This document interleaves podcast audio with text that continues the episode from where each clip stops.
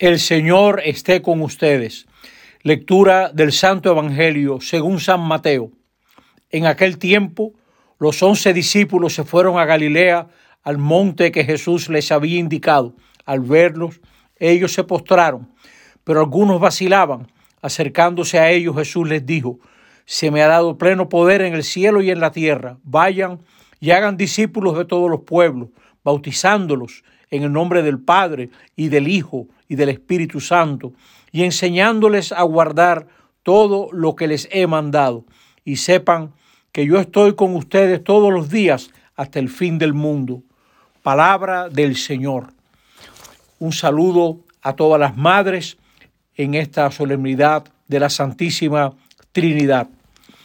Los católicos descuidamos la reflexión sobre la Santísima Trinidad. Nosotros creemos en el Padre, el Hijo y el Espíritu Santo, un solo Dios verdadero en tres fuentes de relaciones que se quieren tanto que son un solo Dios. ¿Qué decimos del Padre? Que es generoso más de lo que entendemos. Lea, por ejemplo, el capítulo tercero de la carta a los Efesios. Las dimensiones del amor de Dios revelado en Cristo Jesús superan toda comprensión. Dios es leal, cumple más de lo que promete. El Padre nos atrae, como dice Jesús. Es tal vez de los puntos que más debemos tener en cuenta. Dios nos atrae. ¿A qué te está atrayendo Dios en tu vida? El Padre es cercano y nos quiere tanto que por eso es único. Nuestro Dios no es un Dios abstracto, vago, general, es personal, es Trinidad, es relación y nos ofrece una relación. No se trata tanto de cumplir mandatos, sino de relacionarnos. Entonces los mandatos serán el camino para vivir la relación. Dios nos incluye en su relación. Dios nos incluye en su comunión. Nuestra comunión es con el Padre, con el Hijo, con el Espíritu. Dios es único porque solamente Él se acerca a nuestras vidas para salvar. Se acerca para establecer relaciones duraderas. Siempre es origen y fuente de amor.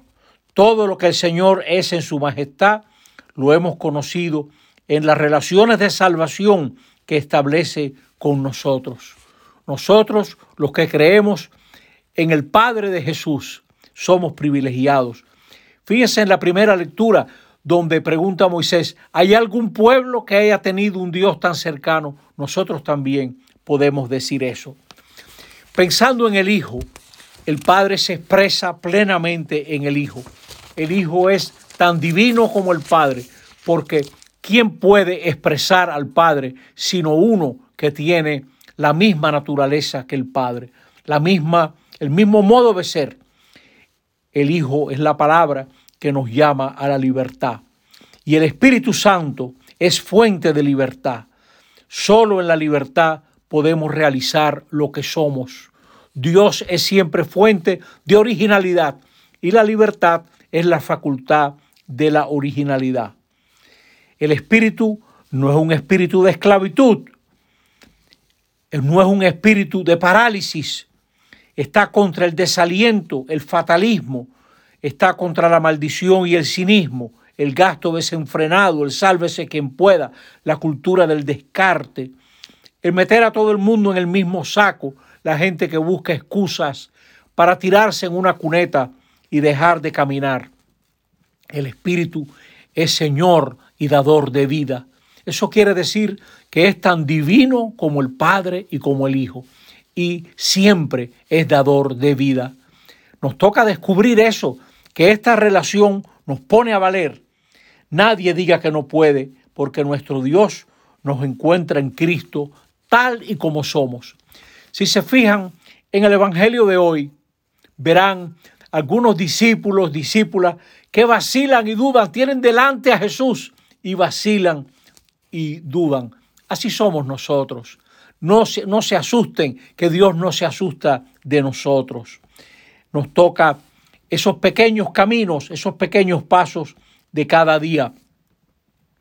La primera vez que oímos hablar de Dios tal vez de niños fue cuando nuestra madre nos agarró la mano derecha y trazó sobre nosotros la señal de la cruz. Siempre que traces sobre ti la señal de la cruz, símbolo trinitario, estás trazando un signo de amistad. Dios nos quiere, de compromiso. Dios no nos suelta, de iniciativa, siempre está inventando algo, de cercanía y de presencia, de misión, porque Dios nos envía. En la señal de la cruz se expresa su proyecto.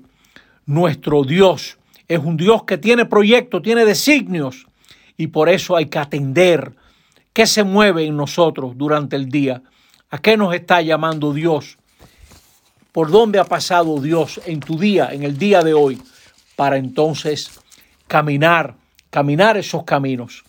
Trinidad, contra el individualismo, estamos llamados a ser una iglesia de comunión, lo que llaman una iglesia sinodal, donde nos reunimos para caminar juntos, sin o dos.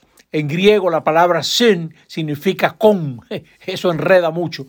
Somos con el mismo camino, seamos sinodales, caminemos juntos, descubramos la comunidad, salgámonos del sálvese quien pueda. Si usted hace tiempo que no puede ir un domingo a misa, busque en la semana, pero no deje la comunidad. La comunidad también es símbolo de la Trinidad, porque es en esa comunión con el Padre, el Hijo y el Espíritu Santo donde vamos descubriendo quiénes somos. La Trinidad como la Madre es la presencia incondicional. En esa cercanía crecimos y descubrimos quiénes éramos cuando nos bautizaron. La, primera vez tal vez que se pronunció en serio nuestro nombre fue cuando dijeron, fulana, fulano, yo te bautizo en el nombre del Padre y del Hijo y del Espíritu Santo. Descubre, descubre al Padre, al Hijo y al Espíritu como lo más grande que se te ha dado en esta vida y en la otra, en esta vida y en la otra, que por ahí va tu verdadera identidad. Como Jesús invita entonces a sus discípulas y discípulos a crear comunidad. Hagan discípulos. No es simplemente de enseñar cosas, no, es de establecer las relaciones que permiten aprender lo que tenemos que aprender, que permiten atrevernos a lo que tenemos que atrevernos. No piensen que haciendo lo mismo cambiará la iglesia, cambiará el país. Eso es falso. Hay que atreverse a lo nuevo y solo la gente relacionada, solo la gente que vive en amor es capaz de atreverse a lo mejor. Que Dios nos ayude a vivir este gran misterio de la Santísima Trinidad. Que así sea. Amén.